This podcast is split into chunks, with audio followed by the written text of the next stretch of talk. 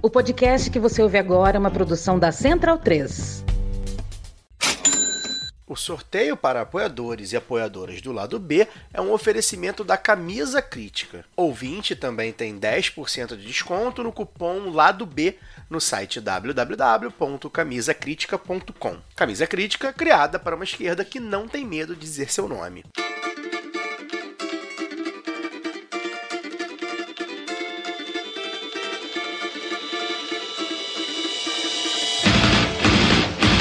Olá, ouvintes da Central 3.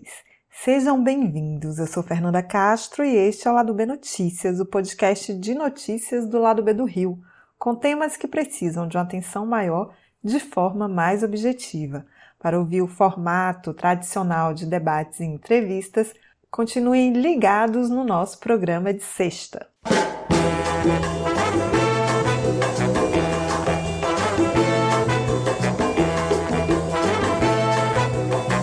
E no episódio dessa semana, o futebol de mulheres no Brasil e na coluna, um debate sobre a esquerda na Colômbia.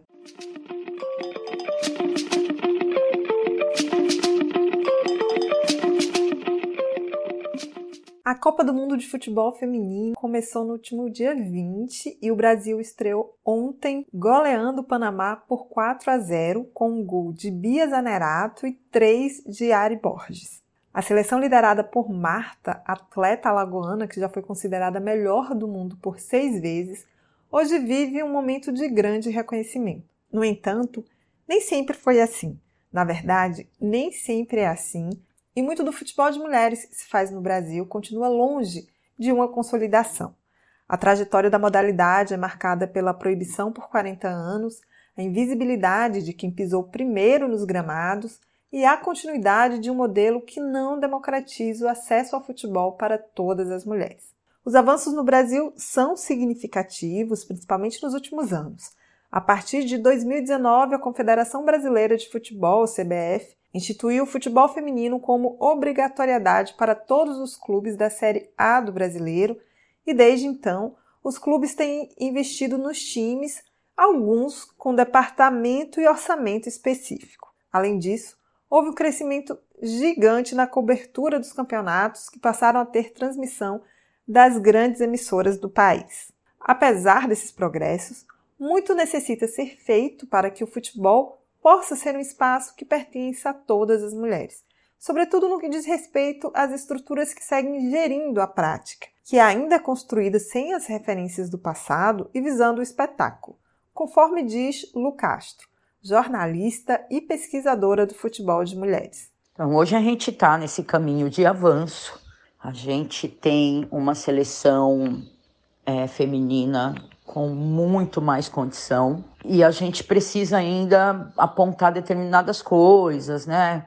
Tentar fazer desse futebol de mulheres um futebol assim descolado do futebol espetaculoso dos homens que a gente está acostumado a lidar, que a gente cresceu vendo, que é bem noticiado, que é bem visibilizado, que é bem publicizado. Apesar dessas conquistas, apesar desses avanços, a gente ainda tem um trabalho de base muito grande para fazer. Começa quando nós temos muitas meninas, né, já jogando por clubes que desconhecem né, a história. A gente ainda tem muitas meninas que têm como referência os jogadores e não as jogadoras. Então isso vem bem dentro dessa essa coisa de futebols, né? São futebols diferentes. E aí a gente tem hoje uma outra formação, uma coisa bem capitalista, né, do futebol. E aí a gente daqui que enxerga esse futebol de uma outra maneira, não que a gente não queira que todo mundo ganhando bem, tendo uma vida boa, mas né, a gente quer um futebol que não se abrace com o absurdo, com o fabuloso, com o espetáculo que gera muito dinheiro para alguns poucos, né? Então acho que quando a gente fala nesse futebol aí de mulheres, a gente está fazendo um recorte social, um recorte de cidadania e um recorte de coletivo de verdade, né? Com a gestão formada em sua maioria por homens, a profissionalização se dá sem questionar ou refletir qual futebol tem sido feito, como e para quais mulheres. Pensando no futebol como um lugar de afeto, Aira Bonfim, historiadora do esporte e autora do livro Futebol Feminino no Brasil, acredita que a modalidade qualifica e melhora a vida das pessoas, mas para isso é preciso fazer um futebol desobediente. Eu acho que a gente pode usar essa expressão de desobediência, né, para um futebol principalmente no, no, caso do Brasil, que foi proibido por tanto tempo, e por também, fora desses contextos, pensar que esse futebol não foi constituído né, por mulheres para outras mulheres, né, desde os seus inícios e talvez até os dias de hoje. Então, cada iniciativa, né, cada proposição de mulheres que jogam bola, seja no nível do alto rendimento, seja no nível da experiência de lazer, elas são simbolicamente representantes de, de algo que vai contra uma corrente, né, e por isso desobedientes. É um universo do futebol que só na singularidade da sua palavra ele basicamente foi se acostumando a ser masculino, né, e de consumo de outros homens. Então, ao longo de 100 anos, que é basicamente uma história que a gente consegue já contar sobre essa experiência do futebol de mulheres no nosso país, a gente vê esses desvios de rota, né? E por isso tem sido muito importante pensar caminhos mais libertários para as mulheres, né, como uma metáfora de conhecer a história do futebol a partir dessas desobediências. A área destaca também que o futebol não deve ser apenas o lugar do lucro e da competitividade. É necessário olhar para quem veio antes para que não se repita e nem crie um distanciamento da realidade brasileira, tanto do torcedor como de quem quer ser atleta. E a seleção brasileira pode ser uma ponte para a formação de um futebol que propicie caminhos diversos e amplos para as mulheres se esse futebol feminino ou esse futebol de mulheres, né, que é uma forma mais ampla da gente pensar mulheres que trabalham com futebol, eu acho que a gente tem simbolicamente muitas riquezas atreladas a esse a construção desse alto rendimento que também pode influenciar a estruturação, né, da base de formação desse futebol para meninas e também da abertura de mais espaço para que mulheres possam jogar bola então, quando se pensa de forma muito simplificada, né, a construção desse futebol masculino, talvez ele fique muito mais pobre né, em relação a toda a longevidade, possibilidades, pluralidades permitidas pelo futebol feminino. Outras sinalizações do que é possível a partir desse futebol. A liberdade vai ser uma delas, emancipações, uma formação feminista, né, uma independência financeira, amplitude de passos, ou seja, né, se reconhecer como parte da cidade. Então, eu imagino que, apesar do futebol feminino hoje, através de uma Copa do Mundo, dos torneios nacionais e internacionais, está tão visível eu acho que o ponto final não deveria ser esse lugar já conquistado pelo masculino, mas pensar um lugar próprio. Um lugar talvez muito mais sustentável, transparente e humano. E é por meio de uma diversidade de mulheres que a prática se dá.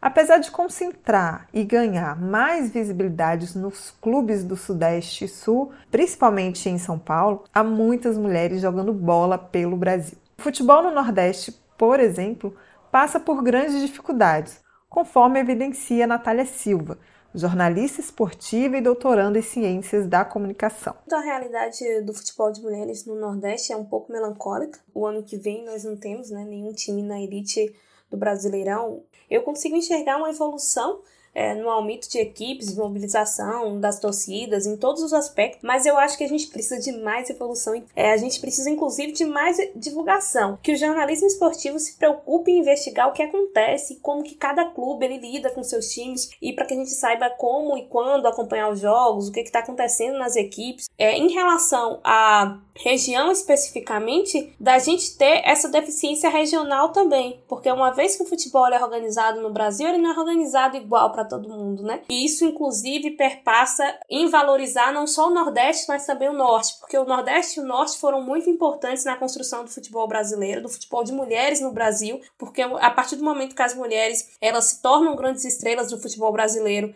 imediatamente se tira o lugar de onde elas vieram, dessa biografia delas, né? A gente perde Marta nordestina, a gente perde Formiga nordestina, a gente perde Ari Borges nordestina, então se tira muito isso. Natália aponta ainda a falta de oportunidade e equidade em relação ao Sudeste, como esse cenário pode se alterar através das políticas públicas. As diferenças que tem em relação ao Sudeste, por exemplo, é uma diferença de acesso, de investimento, visibilidade, e a gente precisa justamente melhorar essas três coisas e perpetua uma triste realidade do fato das jogadoras elas precisarem sair dos times daqui para ganhar destaque, sabe? Histórias de, de estrelas no futebol nordestino, no futebol de mulheres, a gente tem. Da Dilma Mendes a Cici, é, da Formiga, a nossa desconhecida Rainha Marta, né? Que são nordestinas. Agora o futuro da nossa seleção, a própria é, Ari Borges, Antônia, Rafael, Geise. Talento nunca faltou pra gente no Nordeste, mas falta oportunidade.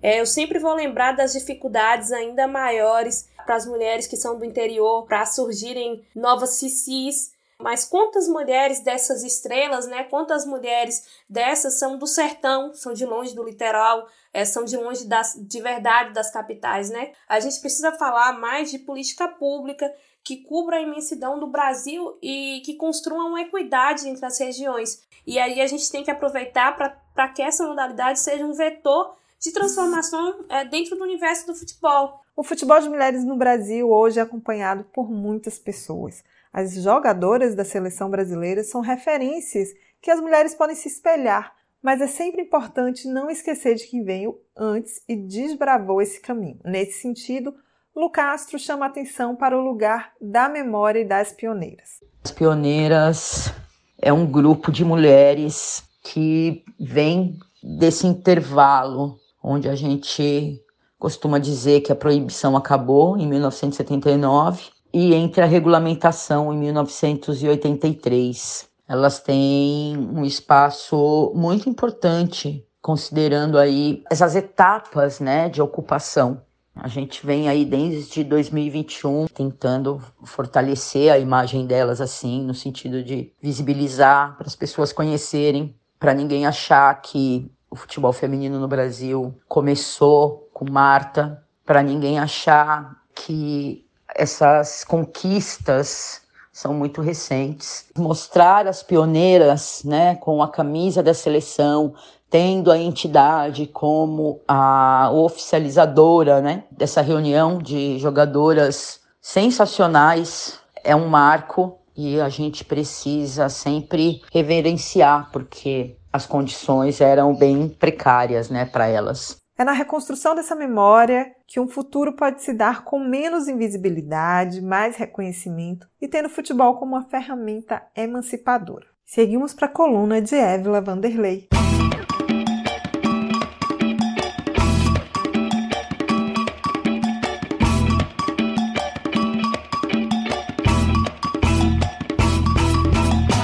Estamos aqui de novo com a nossa coluna, com Giovana Zucato, Évila Vanderlei. Vamos falar de novo sobre a América Latina. Essa coluna tem virado um especial América Latina, né? Nossas colunistas estão aí interessadíssimas no tema. Então, Évila, o que é que você traz aí para a gente falar hoje? Olá, bom dia, boa tarde, boa noite, Nanda, Giovana. Então, eu tenho falado bastante que a gente também tem que dar um pouco de atenção para os governos de esquerda que têm melhorado bastante as nossas condições na América Latina. E um que eu acho que merece muito destaque é o do Gustavo Petro na Colômbia, né? Ele já foi eleito ano passado e já teve tentativa de golpe esse ano. Gustavo Petro tem tentado fazer reformas populares, né? A Colômbia tem um histórico de governos de direita, né? Em muitos momentos da nossa história, inclusive da onda progressista que houve, é, que começou no final dos anos 90 e se encerrou em 2016, né? Com o golpe da Dilma, tem um marco temporal que fala desse período de começa em 96, se não me engano, com a eleição do Chaves, até o golpe na Dilma e chama de onda progressista na América Latina, onda rosa. E aí você tem vários governos como Evo Morales, o Chávez, o, os Kirchner, né, é, os governos petistas, enquanto alguns estão nessa guinada à esquerda durante esse período, você tem ainda países, entre eles a principal expressão, acho que é a Colômbia, é, continuando com governos de direita Só que aí a gente tem essa, é, teve esse momento de, de mudança, porque os últimos anos marcaram muitas disputas populares, né? A gente teve ondas de protesto na Colômbia nos últimos anos. A, a Colômbia liderou bastante os protestos durante o período de pandemia, né? Em que tinha uma frase que, que acabou se popularizando por toda a América Latina, né? Que é, as pessoas falando que o, o, vírus ele era mortal, mas o governo era mais, o sistema era mais.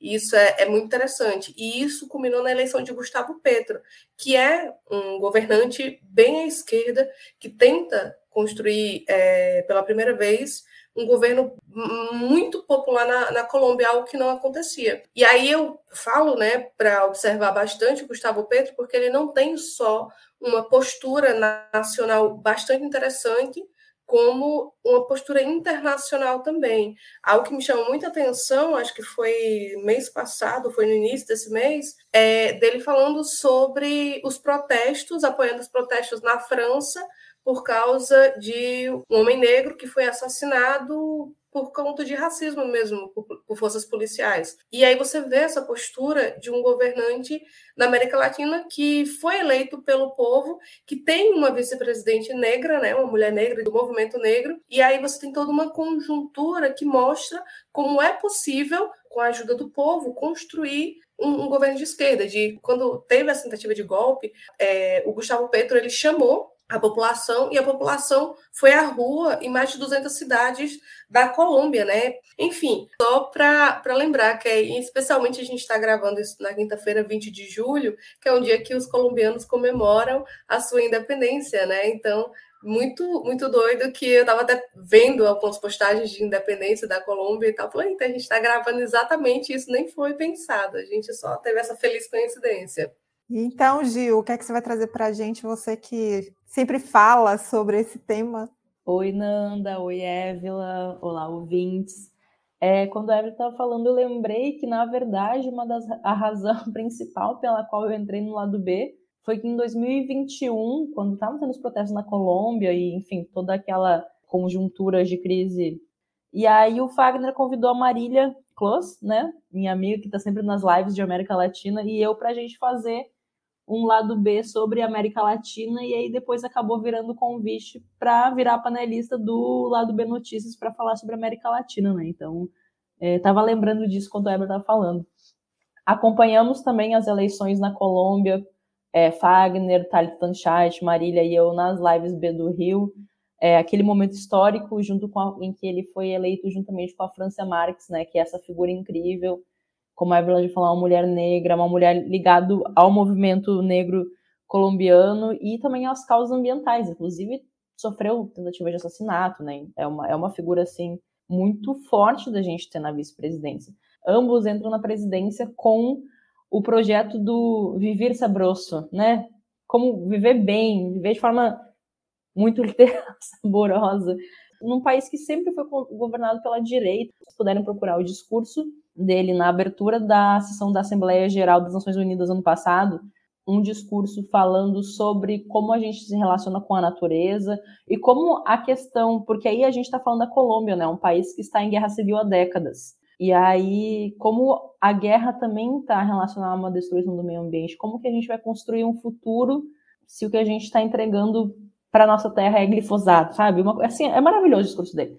Mas, enfim, ele entra juntamente com a França, com esse projeto de transformação social. Um país que sempre foi regido, né, recentemente, pela direita, pelo projeto neoliberal, e traz essas propostas de transformação. E também traz uma proposta diferente de lidar com a questão das drogas, é, que, enfim, Colômbia, né, isso é central, e tentando encerrar o conflito armado.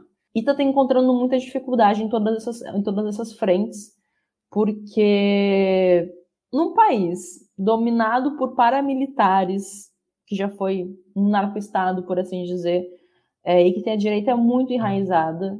Não, não é fácil você conseguir governar, não é fácil quando você não tem maioria no Congresso e quando você tem as forças de direita tão enraizadas nas Forças Armadas, na mídia, em todos os setores sociais. Bom, isso não é novidade para a gente que é brasileiro, né? Então ele tem enfrentado é, muita resistência, tentativas de golpe, que foi denunciada é, pela esquerda latino-americana toda, mas ao mesmo tempo ele tem tido uma atuação muito importante, assim, e no âmbito internacional também, inclusive somando as fileiras latino-americanas que querem acabar com a guerra na Ucrânia. O Petro ele vem aí ser um, um novo momento da esquerda latino-americana que coloca as pautas ambientais no, no, centro do debate, né? Porque o modelo de desenvolvimento que ele está propondo na Colômbia é muito diferente do que a gente tem trazido aqui no Brasil, na Argentina, mas ao mesmo tempo tem encontrado muita resistência. E na Colômbia a gente teme inclusive pela segurança da vida do Petro e principalmente da França. Então é sempre aquele misto de esperança, né, do que podemos voltar a ver,